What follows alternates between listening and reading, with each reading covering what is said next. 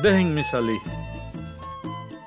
Matilde estaba acomodando la cama de género para acostarse en el rancho de una sola habitación que ocupaban ella y su familia en las riberas del río Tumagantí.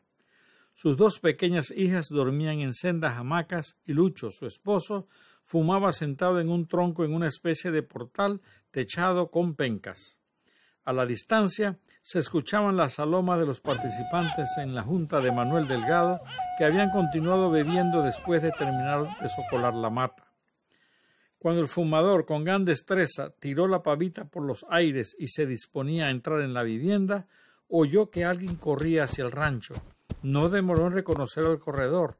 Se trataba de Chico Medina, sobrino de Manuel Delgado y quien había participado en la junta. Cuando la débil luz que salía por la puerta del rancho iluminó el rostro del recién llegado, Lucho percibió que Chico estaba muerto de miedo, por lo que muy sorprendido le preguntó ¿Qué pasa? Fidel Córdoba me quiere matar, contestó Chico a punto de soltar el llanto. La junta de Manuel Delgado era para socolar una mata delimitada por los cauces de los ríos Tumagantí y Piedra en la zona donde se juntaban las dos corrientes. El trabajo se había iniciado con las claras del día y en ella participaron casi la totalidad de los nuevos colonos de la región de Cañita. Chico Medina, hombre de gran estatura, había socolado junto a Fidel Córdoba, oriundo de Santo Domingo de las Tablas, quien tenía su vivienda en las márgenes del río Paja a unos dos kilómetros de Tumagantí. A pesar de que no hubo un reto declarado entre ellos, la soloma y la energía con que descargaban sus golpes de machete así lo indicaban.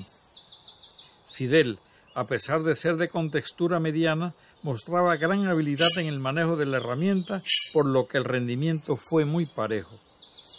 Después de terminado el trabajo y repartida la comida, Manuel ofreció varias botellas de seco, las cuales fueron muy bien recibidas por los asistentes. A prima noche, las aguas espirituosas ya habían empezado a surtir efecto y varios empezaron a reaccionar ante, las expresiones llenas de soberbia de algunos. Uno de los que se autoproclamaba como gran cortador de monte era Chico Medina, quien llegó a decir Hay gente que no está acostumbrada a topar con hombres en el monte. Hombre, que le pregunten a Fidel Córdoba cómo le fue hoy. Fidel no estaba muy cerca de Chico, pero alcanzó a escuchar con claridad. Inmediatamente se encaminó hacia él y cuando estuvo muy cerca le dijo Mire, chico, que usted esté más grande que yo no los hace mejor peón.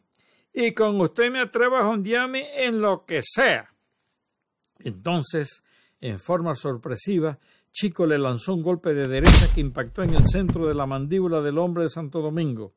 Fidel cayó de espaldas y quedó noqueado. Inmediatamente, varios de los presentes socorrieron a Fidel, lo sentaron en el suelo y lo recostaron en la tosa de una palma, a la vez que le soplaban con sus sombreros.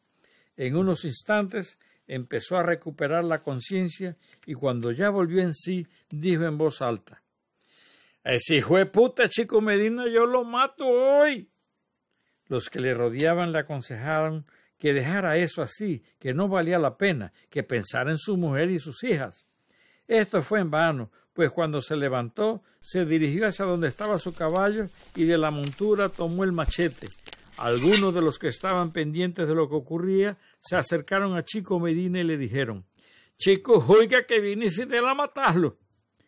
Chico no esperó a comprobar la noticia y arrancó a correr como alma que lleva el diablo. Ante lo que ocurría en el portal, Matilde se asomó a la puerta y dijo Bueno, es mejor que entren. Los dos hombres atendieron el consejo de la mujer y Lucho aseguró la puerta con la tranca de madera. Segundos después llegó Fidel Córdoba, quien mientras le daba planazos con el machete a los pilarillos del portal gritaba Chico Medina, si es hombre, salga para que nos bebamos la sangre, carajo.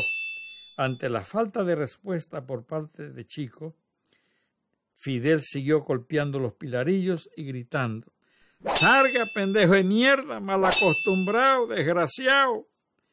En eso se escuchó a Chico, quien a todo pulmón expresó Hombre, por favor, déjeme salir, hombre.